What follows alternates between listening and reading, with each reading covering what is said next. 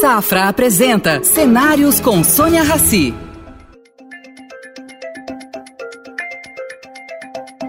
Bom dia, professor. É um prazer recebê-lo aqui no nossos Cenários, que é um projeto em parceria com o Grupo Safra. Estadão, Grupo Safra. O senhor é muito bem-vindo e todos nós estamos ansiosos, que eu estou pretendendo ter uma aula de economia nessa, nessa gravação. Professor, vou começar com uma coisa simples. O que, que vai acontecer com o mundo com os juros tão baixos como eles estão?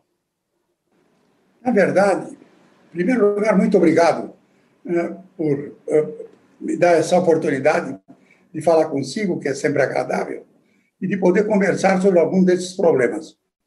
Sônia, eu acho que nós estamos vivendo um instante que já é mais antigo, não é?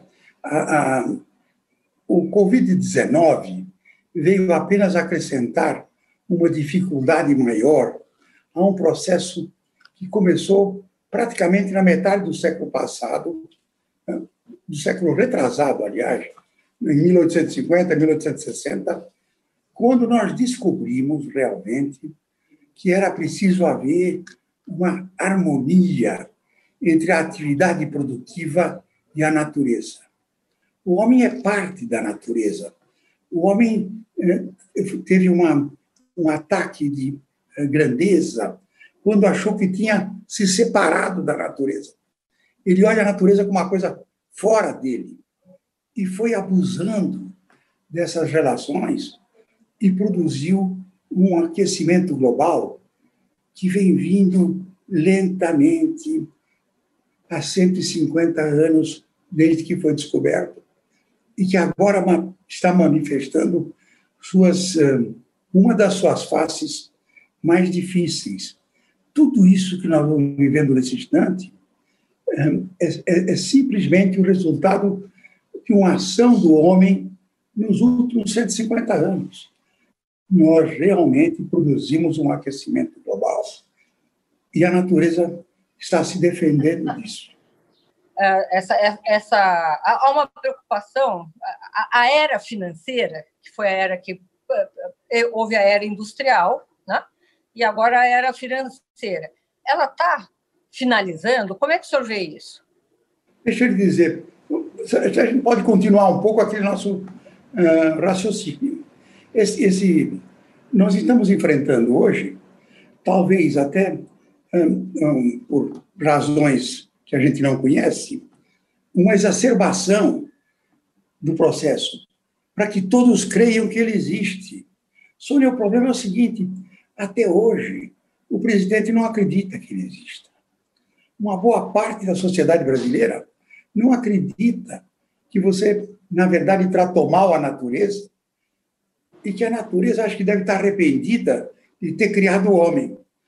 Todo o desenvolvimento financeiro que houve é a partir de 80, 82, onde você teve, na verdade, uma mudança muito importante, eh, cujo maior uh, resultado foi um aumento dramático da concentração da riqueza.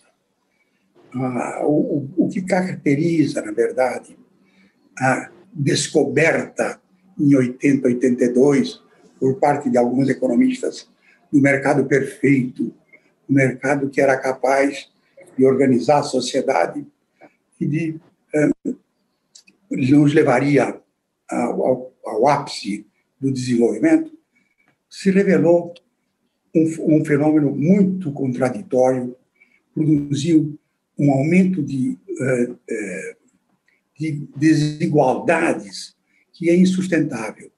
E o, o, o Covid-19 veio mostrar isso com toda clareza. Se você observar, por exemplo, o que nos aconteceu a partir de setembro, de fevereiro, quando se a pandemia uh, aparece, e o, o que aconteceu até junho, julho, uh, você vê o seguinte: cai o nível de atividade e realmente uh, as coisas mudam. Nós já Essa estamos diferença, hoje... professor, essa diferença, professor, acompanhando seu raciocínio, ela tem aumentado, né? O capitalismo não é que ele ah, melhorou essas diferenças, elas estão se agigantando. É, é isso que eu digo, está tá se tornando insuportável.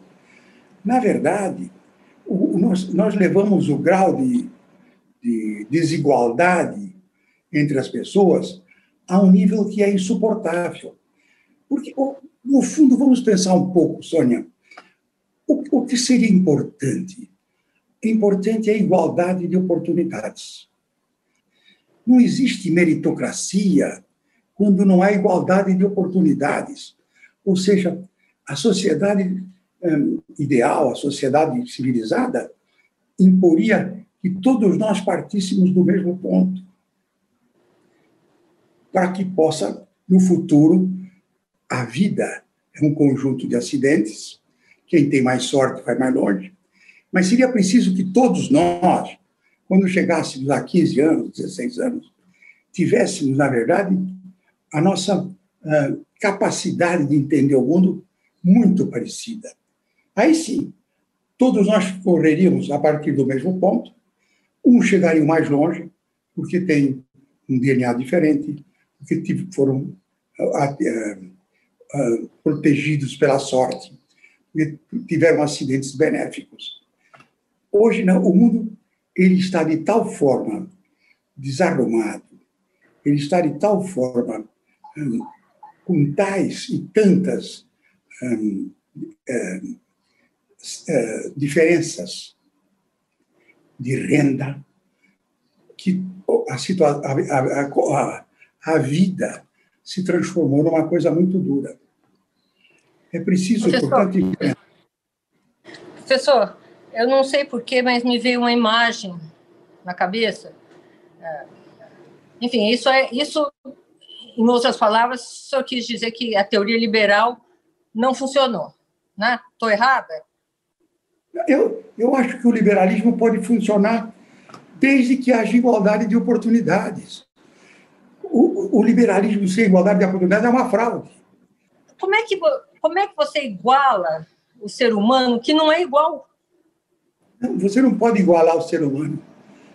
A lei é a única coisa que vai capaz de impor ordem. Neste caso, é, é o regime do mais forte. Se eu puser os quatro, ou cinco, ou seis, não precisa ficar muito. Eh, eu não sou um psicólogo, mas provavelmente o que aconteceria era o seguinte. O senhor é sim, o senhor não sabe, mas o senhor é. mas provavelmente um, um deles assumiria a liderança. E apareceu o macho alfa. Ele ia aparecer dominando os outros e rapidamente dois ou três alfas menores se ligariam a ele para explorar os outros pobrezinhos que não teriam força física para se defender. É isso que ia acontecer. Só a lei pode nos igualar. Esta é a civilização. No fundo, é, é, é o Estado de Direito. É exatamente isso. É que todos, forte ou fraco, gordo, magro, alto, baixo, preto, branco, amarelo, vermelho, todos estamos submetidos a uma mesma lei e ela está expressa num acordo em que todos nós fizemos e que chamamos de constituinte, Constituição. Lá estão expressos. No nosso caso, Sônia, eu acho que as pessoas têm uma ideia equivocada sobre a natureza da nossa Constituição ela tem muitos exageros, ela tem ela, ela controla até essa transfusão de sangue, mas ela tem um capítulo sobre direitos e um capítulo sobre princípios que são inigualáveis. Sônia, você pode ter certeza. Do ponto de vista de princípios e direitos, a Constituição brasileira não fica a dever nenhuma do mundo civilizado é claro que você sempre pode dizer, tem muito Professor, mais direito. Por que tem tanta gente que culpa a Constituição de 88 por tudo que acontece? Muitas pessoas fazem isso. Deixa eu dizer. Bom, eu posso dizer porque eu fui constituinte. Se você lembrar, houve um plano uh, cruzado do, do ministro do presidente Sarney, que teve um sucesso medonho. Pela primeira vez, um tabelamento foi aceito pela sociedade. Apareceram os fiscais do Sarney, saiu na rua correndo, fechando supermercado que não obedecesse o controle de preços. E você elegeu, logo em seguida teve a eleição, 86. Você elegeu uma quantidade enorme de pessoas que tinham sido muito amoladas pelo regime autoritário. Tanto é verdade que eu fui o único deputado do regime autoritário que pertenceu ao regime autoritário que se elegeu. Mas, naquele instante, nós, como eu disse, fomos tomados de uma uh, onisciência e uma onipotência e decidimos o seguinte: nós vamos agora dar uma, uma forma de administrar o Brasil até o fim do tempo. E aí nos metemos em tudo que foi possível. Nós dissemos, vai aplicar tanto em educação, tanto em, em saúde, vamos fazer isto, vamos construir o SUS, vamos fazer aquele lá, vamos fazer tudo. Fizemos coisas maravilhosas. Só que nós esquecemos que o tempo passa. Nós esquecemos que nós ficamos velhos. Nós esquecemos que naquele instante existiam mais crianças do que idosos e que hoje já existem mais idosos do que crianças. Nós nos esquecemos de uma porção de outras coisas. Então, esse é o ponto central. Sônia, nós decidimos fixar na Constituição Engessou. como o Brasil deveria ser administrado. Hoje eu brinco o seguinte: o Bolsonaro, com toda a sua arrogância, com todos os seus problemas, né, com todos os seus preconceitos, né, ele, ele só administra 6% do orçamento. 74 ou 94% são administrados por aqueles deputados que se reuniram em 86. Eu sou um dos poucos sobreviventes, de forma que eu digo o seguinte: eu administro o Brasil mais do que o Bolsonaro, porque eu determino que o Bolsonaro, onde o Bolsonaro aplica o recurso dele. Ou seja, essa coisa precisa mudar. Este é o grande drama. Mas Agora, isso é bom ou isso é ruim? Isso foi muito ruim. Isso foi muito ruim, porque é o seguinte: nós tiramos do, do, do, digamos, do presidente de plantão a capacidade dele escolher, de acordo com a situação que ele está, de acordo com o conhecimento que ele tem, de acordo com o conhecimento com o que ele expôs na campanha, para que ele pudesse fazer a sua administração, acomodar o país, porque o país muda e muda depressa. Ninguém pode ter uma reforma, digamos, o sistema tributário. Não há sistema tributário no mundo que resista mais do que 20 anos. O mundo muda com tal rapidez que a próprio sistema de tributação tem que ir se ajustando.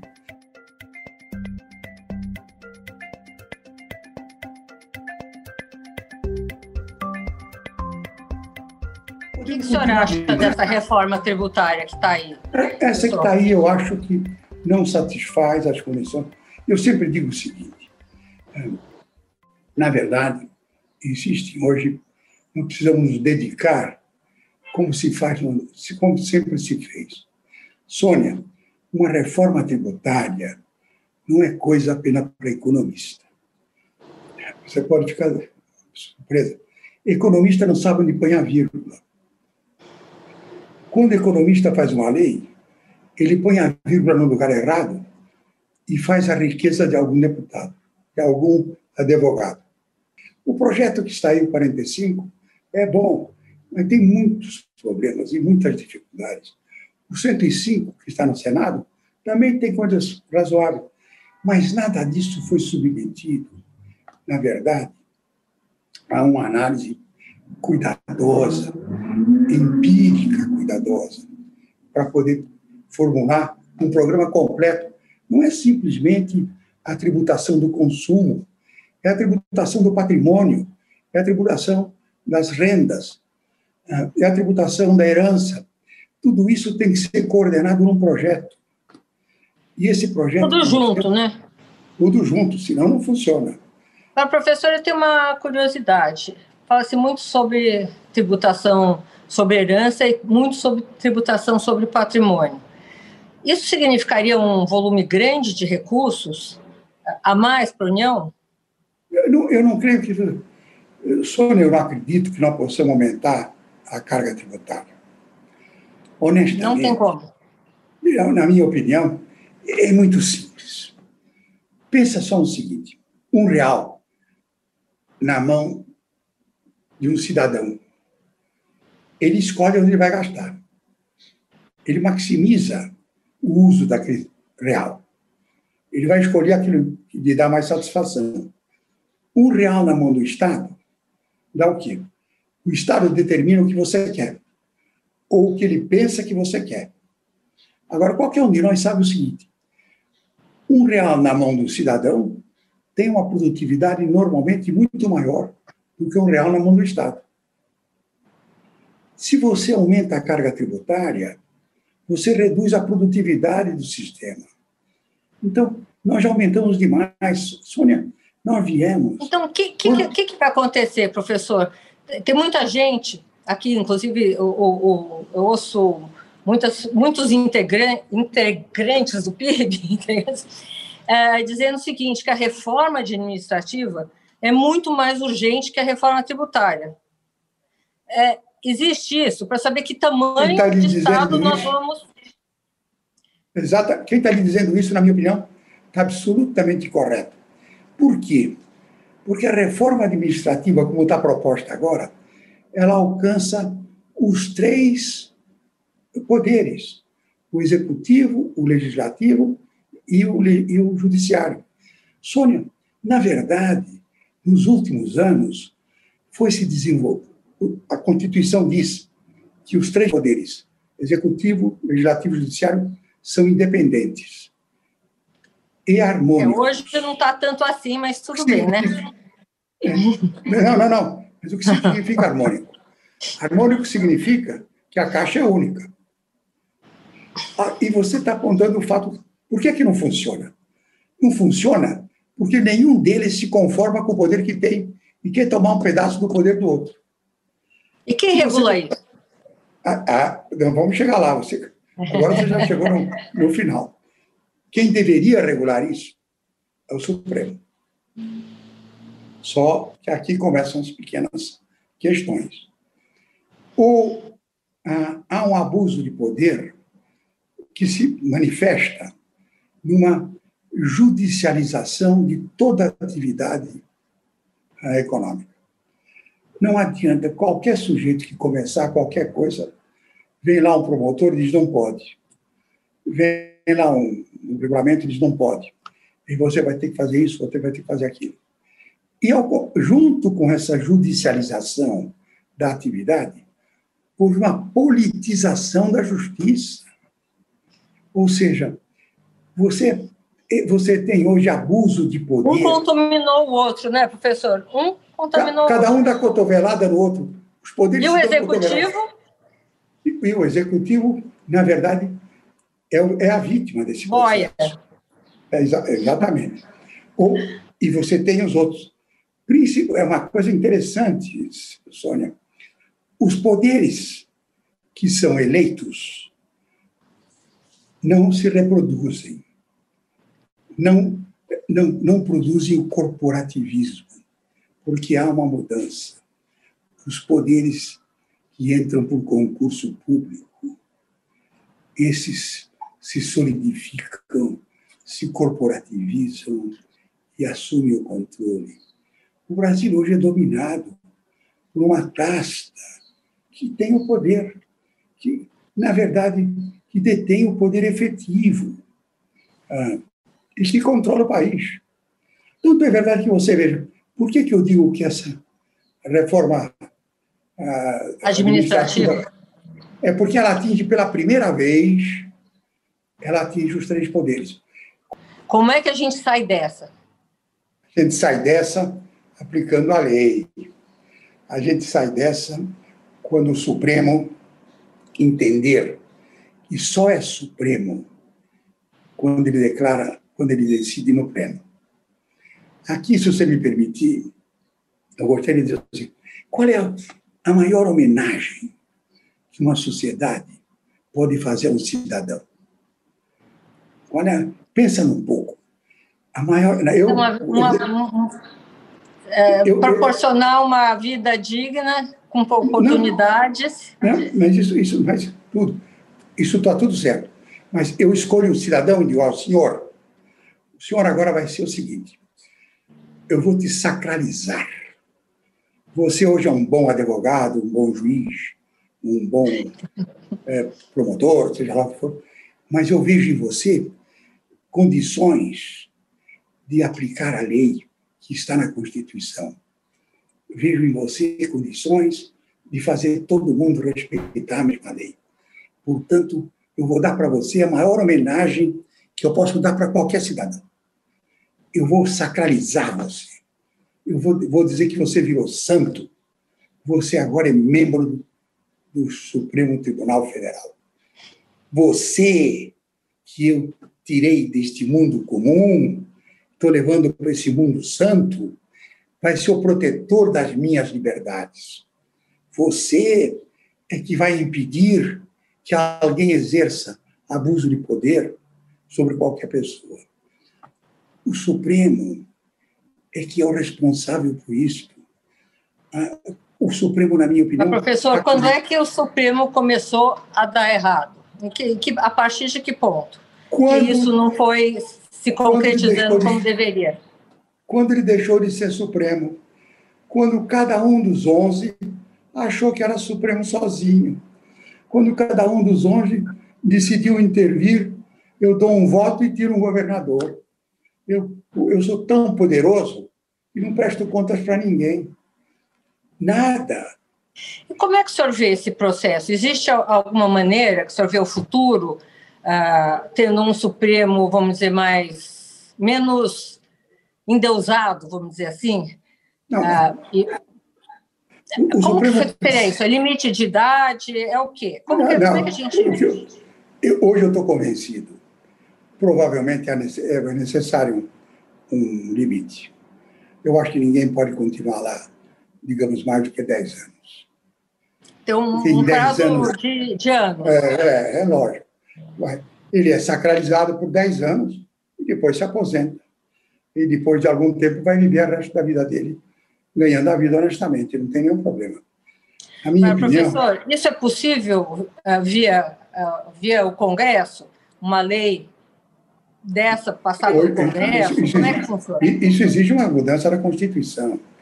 Mas, isso, mas aí, a, a, isso não é uma cláusula pétrea da Constituição. Isso é uma condição perfeitamente imutável. Eu acredito, pelo menos. E eu estou certo, certo. De forma que é que a sociedade precisa se convencer disso. Quem vai se convencer são aqueles que nós vamos eleger.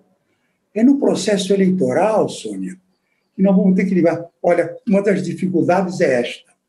Portanto, vote em quem se comprometer que vai votar uma mudança da Constituição e dá prazo fixo para o ministro do Supremo.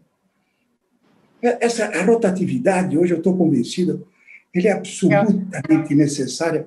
Necessário. A pior coisa, eu só votei contra o Fernando Henrique uma vez. Foi quando ele, o Serjão e o Luiz, e o Luiz Eduardo Magalhães fizeram aquela patifaria da reeleição. Aquilo foi uma patifaria. Aquilo foi uma coisa construída da maneira mais eh, condenável. Aliás, eu até tenho que dizer que o Fernando hoje reconhece isso. Ele reconhece isso. Professor, uh, vamos ver um pouquinho para frente, especialmente uh, perspectivas tanto políticas quanto econômicas. Vamos dizer, o senhor acha que essa pandemia algum dia vai passar ou nós vamos uh, para o resto de alguns, para os próximos anos, uh, ter alguma consequência dela, ou usar máscara quando volta, tira a máscara. Eu acho que não. Deixa eu lhe dizer, nós perdemos um pouco o sentido histórico. Essa não é a, a última pandemia, nem a primeira, nem a última.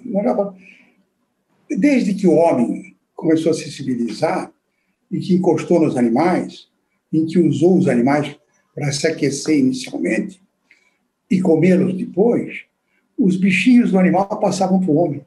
Essas zoonoses são conhecidas. Se você olhar o Google, você vai encontrar pelo menos 170 coisas como essa. Umas muito mais graves, outras muito menos graves, mas esta, essa tem uma gravidade, porque se espalha com muita rapidez, mas vai passar. O, o homem vai descobrir a vacina. Quando você tiver uma imunidade de grupo, e com a vacina, praticamente ela vai ser, vai ser uma doença que vai atingir algumas pessoas. Mas você acredita num outro tipo de mundo? Professor, a senhora acha que essa pandemia uh, mudou o conceito das coisas? Ou vamos voltar para o novo velho normal? Eu não acho que não, não, é, não é uma pandemia que vai mudar o mundo. Não, Na verdade, não é uma pandemia. Eu acho que nós vamos voltar. O mundo nunca vai ser o mesmo. Mesmo porque, mesmo sem pandemia, ele não seria o mesmo. O mundo está mudando todo dia. Agora, no caso da pandemia, você notou coisas que pareciam muito difíceis. Por exemplo, a ideia de que o governo tem a obrigação moral de salvar o cidadão. Por, quê? Por que, que não fazer um Estado? Eu entrego, você entrega um pedaço da tua liberdade para o Estado coordenar uma ação em crises como essa, uma guerra, uma pandemia. E o Estado se comportou bem. Sônia, a verdade é a seguinte: quando houve simultaneamente uma queda brutal da demanda e da oferta globais, por conta da pandemia, porque todos nós nos assustamos brutalmente, você teve provavelmente a gente imaginou que o PIB iria cair 9, 10%. E, e, e, a, e as, as pressões recessivas foram gigantescas, como continuam até hoje. No entanto, quando você fez, digamos, a PEC de guerra, em que você disse, para atender a pandemia não há limite, nós estamos, vamos terminar o ano, provavelmente, com um déficit primário de uns 16%, 17%, coisa que era impossível vamos chegar a uma dívida PIB de quase 100%. E, simultaneamente, você deu para o Banco Central as condições de financiar a, a atividade do início ao fim. Sim. Nós vamos terminar o, o ano. Governo. O governo. Nós vamos terminar o ano com uma queda de 4,5%. Ou seja, se você comparar o que aconteceu no Brasil com o que aconteceu no mundo, você vai ver que foi um grande sucesso. O problema agora é como nós vamos sair disso. Que agora é que essa briga que nós estamos tendo aí, de fazer uma renda cidadã, não sei o quê. Mas nós não podemos ter ignorado o, o Brasil teve sucesso no enfrentamento da pandemia. Olha, professor, só falando isso, eu estou uh, antenada aqui no, no, no, enfim, dos Estados Unidos, que derramou uma quantidade gigante de dinheiro na economia e a economia não reagiu como eles esperavam. Aqui acontece uma coisa parecida em menor proporção. O que, que vai mudar em termos de política econômica? Mas eu acho o seguinte: não foi só em menor proporção, não. Vou prestar um pouco de atenção. Nós descobrimos 40 milhões de pessoas que não existiam. O, o, Sônia, eu sempre, eu sempre fui muito cedo para o escritório. Eu ia para o escritório cinco e meia, seis horas, um pouco antes, um pouco mais. E subindo a Rebouças, em cada esquina, eu via um cidadão ou uma senhora que tinha, durante a noite, feito um bolo e que depois fez um café com leite tinha uma barraquinha no poste, e o trabalhador que ia indo a pé parava para se alimentar. Essa pessoa não existia para o Estado. Ela tinha uma vida própria. Ela não tinha registro, ela não tinha DE, ela não tinha conta bancária. Ela funcionava, ela se sustentava com o seu próprio trabalho. Quando veio a pandemia, essa gente podia ter uma renda, digamos, não sei, 300, 400 reais por mês, 200. Quando veio a pandemia, nós acrescentamos a renda mínima de 600, mas para a mãe solteira, 1.200, 200, 250, 300, passou a ter uma renda de quase mil reais, em média. O que, que ela fez? Sônia, presta atenção, o que, que a reação dessas pessoas? Foi comprar equipamento para casa. Aumentou a foi. demanda de foi, foi o, o, o, mais interessante. Exército doméstico sumiu, sumiu.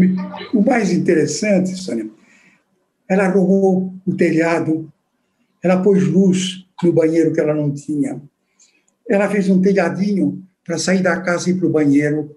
Ou seja, é uma sociedade que ansia pelo progresso. Isso é uma manifestação extremamente importante. Não é uma sociedade derrotada, é uma sociedade, essa principalmente, que em casa não tem nem água encanada, nem esgoto tratado. Professor, uh, nesse quadro, uh, tem muita gente apostando aí na, enfim, vamos ter auxílio, não vamos, enfim, esse assunto não, não queria tocar especificamente nisso, mas queria uh, tocar na estabilidade da economia. a âncora ainda é o ministro Paulo Guedes. O senhor acha que é, algum dia é, ele vai, ele pode pegar o chapéu e ir embora? Deixa eu lhe dizer, eu não acredito que isso seja uh, o, o, a forma do, do, do, do Paulo reagir. O Paulo é um briguento. O Paulo tem ideias fixas. O único problema do Paulo é que ele tem muito mais ideia por minuto do que ele é capaz de realizar. Agora, a última coisa que eu imagino no Paulo é correr. E outra coisa, ele tem uma simbiose com o, Bolsonaro. Se iludem aqueles que não entendem. O autoritarismo do Bolsonaro está misturado com aquele liberalismo do Paulo. Aquilo é uma coisa só. As pessoas que pensam que podem eh, fazer uma intriga entre o Paulo e o Bolsonaro estão equivocados. Eles são a expressão da mesma coisa. Eles, na verdade. De maneiras diferentes, né? De maneiras então... diferentes. Eles exprimem a mesma coisa de uma maneira diferente. Alguns veem o Bolsonaro, digamos, um, um autoritário. Não, o Bolsonaro, eu acho que não quer acabar com a democracia, por exemplo. O Bolsonaro é um sujeito cheio de preconceitos identitários, uh, submetido a, um, a uma uh, identidade religiosa. O Bolsonaro é um, é um animal de um tipo muito especial, como Paulo é um animal de um tipo especial. E os dois se completam. Quem acha, na minha opinião. É, é, é incrível, professor. Eu tendo a, a, a, concordar com o senhor. Então, é, essa, esses vai e voltas, esses afagos e tapas, eu, eu, é, é, é, coitado de quem se meter no meio. Eu vou lhe dizer, eu acho que as pessoas subestimam a esperteza e a inteligência do Bolsonaro. O Bolsonaro não só está dançando com a música que ele constrói, como ele vai para a direita, ele vai para a esquerda, ele sobe, ele desce, ele diz sim, ele diz não. E, Mas ele ouve essa ele, música, professor? A, ele, ele, ele, Entre ouvir e falar, é, não é espaço, mas, né? não, mas o que eu digo é o seguinte, e o que, que é, qual é a reação? É uma sociedade perplexa. Na verdade, a sociedade não sabe o que o Bolsonaro quer. Se o Bolsonaro vai para a direita, vai para a esquerda, sobe ou desce, ou se será, nega. Será que ele sabe? Ah, ele eu, sabe? Eu, eu não tenho a menor dúvida ele e Paulo sabem.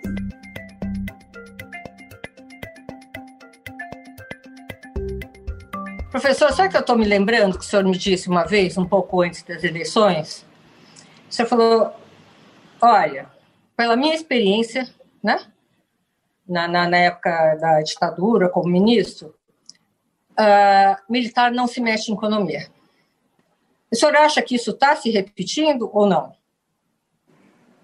Como é que é? O Estado. Perdão. Não... O, o, o, os militares não se metem é na política econômica. E é verdade. Nunca, nunca entrou no meu gabinete, eu fiquei lá muitos anos, um oficial armado, um oficial uh, um, uniformizado. A discussão do orçamento com o ministro do, daquele tempo, os, os, ministérios eram separados, com o Ministério da, da, da Guerra, da Aeronáutica e da, da Marinha, eram feitas através do presidente e o ministro da Fazenda. O que era combinado estava combinado e terminou. Se um dos dois tivesse se enganado, jamais reconheceria o engano. Sofria as consequências do seu erro. Eu já enfrentei, eu mesmo vi isso. Né? Diante, uma vez. Conta uma história para gente, professor. Houve um erro, um general absolutamente correto, um homem íntegro, general Euler, nós discutimos um orçamento, tivemos uma diferença, quando e acertamos as coisas, quando as coisas não funcionaram como queria, ninguém foi reclamar com o presidente. Cada um assumiu o que tinha feito. Eu errei, vou pagar pelo meu erro. Ou seja, nunca houve interferência como não há hoje. Essa ideia de que, não, eu tenho lá um gabinete em que o general da brigada, Braga, ou o outro tem lá ligação, eles, na verdade, podem aconselhar, podem conversar, constituíram lá um conselho de, de orçamento. E o que aconteceu? O maior corte foi no Exército. Que, que, que interessante. Não, Olha, professor. Deixa eu, dizer, eu é, vou dizer uma é, coisa. Então, nosso, oi, oi. É nosso tempo está meio esgotando, professor. Gente, eu queria ficar conversando aqui com o senhor cinco horas, porque toda vez eu tenho uma aula. É, nesse, nesse quadro é, atual, o senhor acha que as pessoas estão vendo fantasmas ou elas veem uma realidade? Eu, eu, eu tenho notado é, muita incoerência tanto da esquerda como da direita, é incoerência, não vê a realidade.